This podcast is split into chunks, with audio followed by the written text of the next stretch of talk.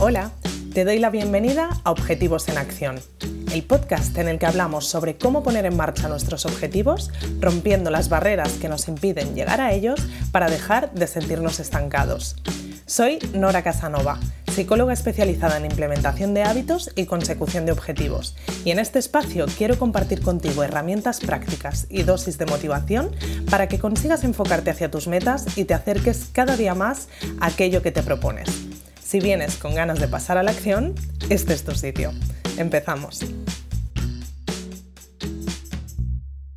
Hoy vengo a hablarte de un tipo concreto de objetivo que es muy común que nos planteemos a menudo y que no tiene tanto que ver con el tema del objetivo en sí, sino con el formato que tiene. Se trata de los objetivos a los que yo llamo objetivos de acción-reacción. Estos son objetivos que aparecen a veces entre los objetivos que se proponen los suscriptores de objetivos comunes y me parecía interesante comentarlos por aquí porque tienen algunas características especiales que los hacen un poco diferentes y que podemos tener en cuenta para trabajarlos mejor. Los objetivos de acción-reacción básicamente son aquellos en los que queremos conseguir actuar de forma diferente a como lo solemos hacer en determinados momentos. Vamos a verlo con algunos ejemplos que utilizaremos a lo largo de todo el episodio para que sea mucho más claro el ejemplo de todo lo que os voy contando. Algunos ejemplos de objetivos de acción-reacción podrían ser, por ejemplo, querer concentrarme cada vez que noto que he perdido el foco en el trabajo, comer despacio cuando veo que estoy comiendo deprisa, Contestar con amabilidad cuando mi pareja me pregunta sobre algo y me pilla desprevenido. No quejarme cuando algo del plan de mi día a día se gire o recoger las cosas cada vez que veo que algo está desordenado en casa. Como ves, son objetivos en los que delante de un estímulo concreto, como puede ser haber perdido el foco, que mi pareja me hable, que algo de mi plan se gire, solíamos tener una reacción determinada que a partir de ahora queremos cambiar. Y como ves, son un tipo de objetivo que en realidad puede aparecer en diferentes temas y ámbitos de nuestra vida. Estos objetivos, a diferencia de otros objetivos tipo entrenar tres veces por semana, que tienen un punto de planificación, ¿no? nosotros nos proponemos cuándo vamos a querer hacer ese objetivo, o objetivos tipo ordenar el armario, que al final implican destinar un rato concreto a hacer esa tarea y ponerle el check y ya está. Estos en cambio tienen la peculiaridad de que van a ponernos a prueba de forma recurrente y muchas veces sin que podamos planificar el momento en el que van a aparecer. ¿no? Por eso les llamo de acción-reacción porque pasa algo que hace que tengamos que reaccionar a ese estímulo y en este caso reaccionar como nosotros queremos. Esto hace que este tipo de objetivos a veces sean un poquito más complicados de trabajar porque por un lado es posible que la situación que aparece para trabajarlos aparece cuando menos la esperamos y además puede aparecer en cualquier momento, ¿no? Y por otra parte, se trata de reacciones que tenemos automatizadas, es decir, cuando aparece este estímulo, nuestra respuesta habitual se desencadena de forma automática y cambiar esa respuesta implica pues estar muy consciente y conectado con el objetivo para poder en primer lugar identificar el estímulo, luego frenar la reacción habitual y luego cambiarla por otra. Así que son dos cosas que complican un poco el trabajo con estos objetivos.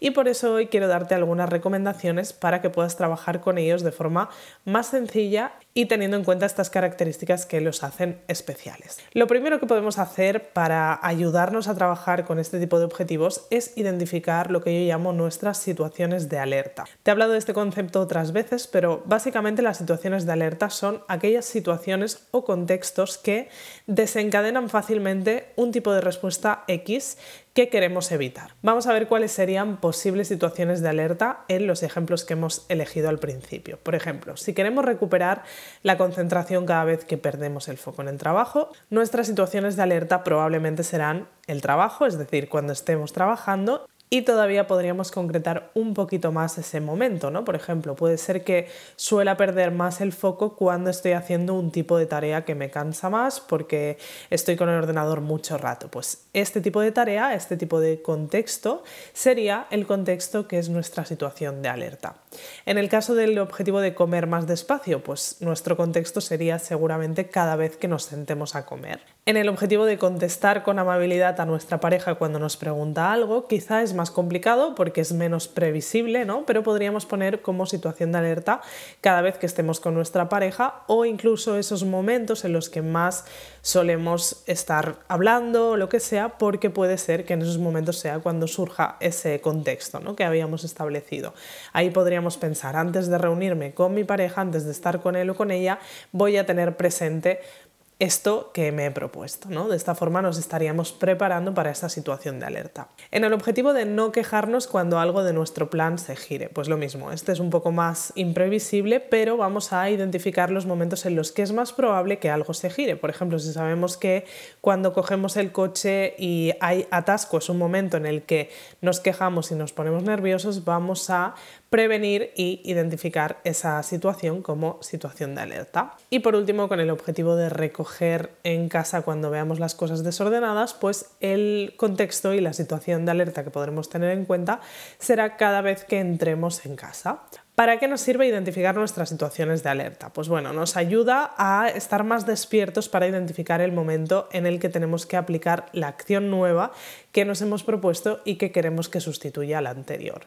Una vez tenemos identificadas nuestras situaciones de alerta, vamos a aplicar una segunda estrategia que nos puede ayudar, que es tener la nueva acción que queremos empezar a implementar pensada. Esto lo que va a hacer es que nos va a facilitar que automaticemos más rápidamente y con menos esfuerzo la nueva respuesta que queremos dar y la nueva reacción que queremos tener a este contexto concreto. ¿no? En nuestros ejemplos vamos a pensar ¿Cuáles podrían ser estas nuevas acciones a implementar? Bueno, pues por ejemplo, en el caso de mantenernos concentrados en el trabajo, podemos pensar que cada vez que veamos que hemos perdido el foco, vamos a beber agua y eso nos ayudará a recuperar el foco automáticamente. O vamos a levantarnos y hacer unos cuantos estiramientos que nos ayuden a recuperar el foco. Con el objetivo de comer despacio, pues a lo mejor podemos proponernos cuando identifiquemos que estamos comiendo demasiado deprisa, vamos a dejar el tenedor a un lado hasta que acabemos de masticar y así nos recordamos que tenemos que comer más despacio, pero además hemos hecho una acción que impide que comamos, que sigamos comiendo deprisa.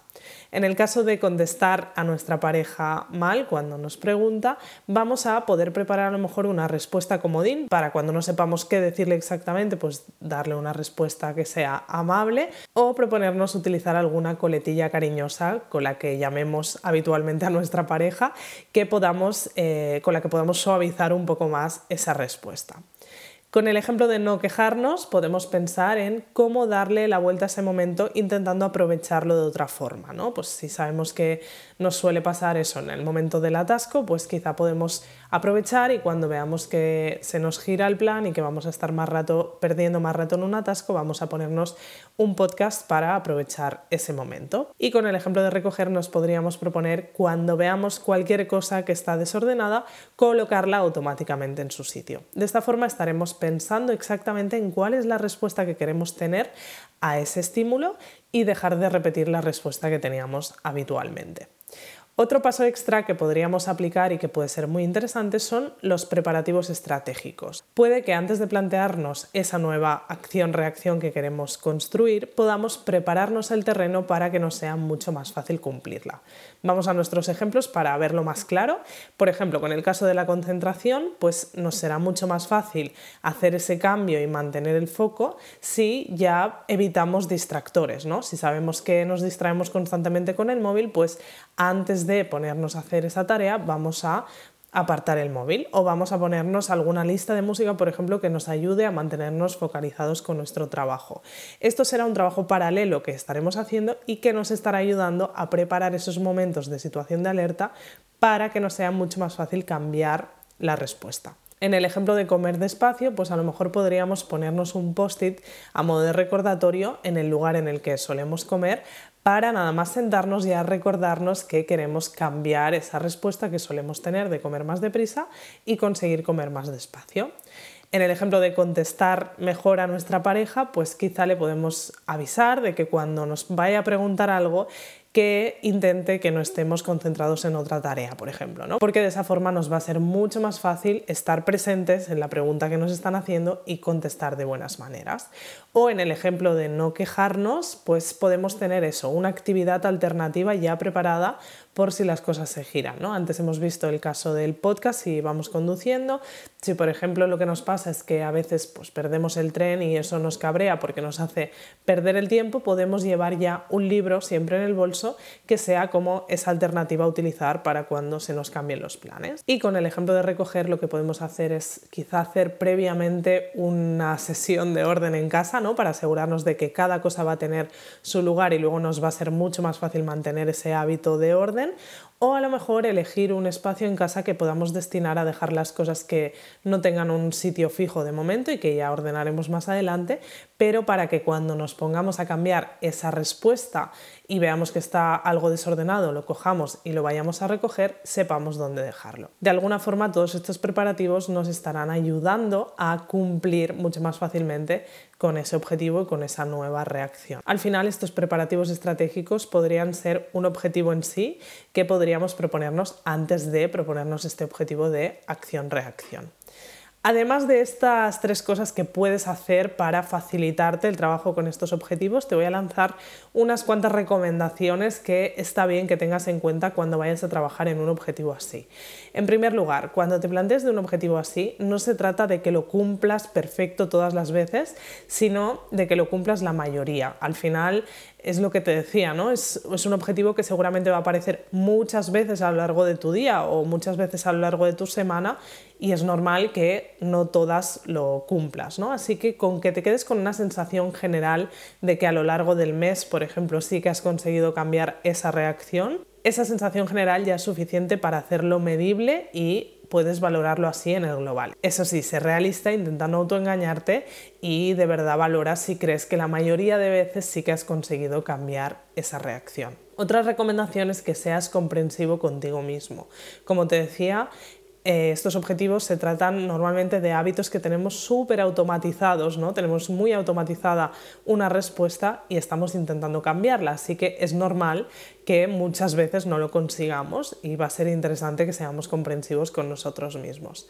Otra cosa que puedes tener en cuenta es pedir colaboración, ya sea a modo de recordatorio, por ejemplo, si te has propuesto comer más despacio, ¿no? Como te decía, es algo que te va a salir solo, puede ser que muchas veces te sientes a comer y estés comiendo deprisa, pues quizá puedes pedirle a tu pareja que te recuerde si ve que estás comiendo muy deprisa, que comas despacio, ¿no? Así tienes como esa ayudita que te ayude a identificar el momento.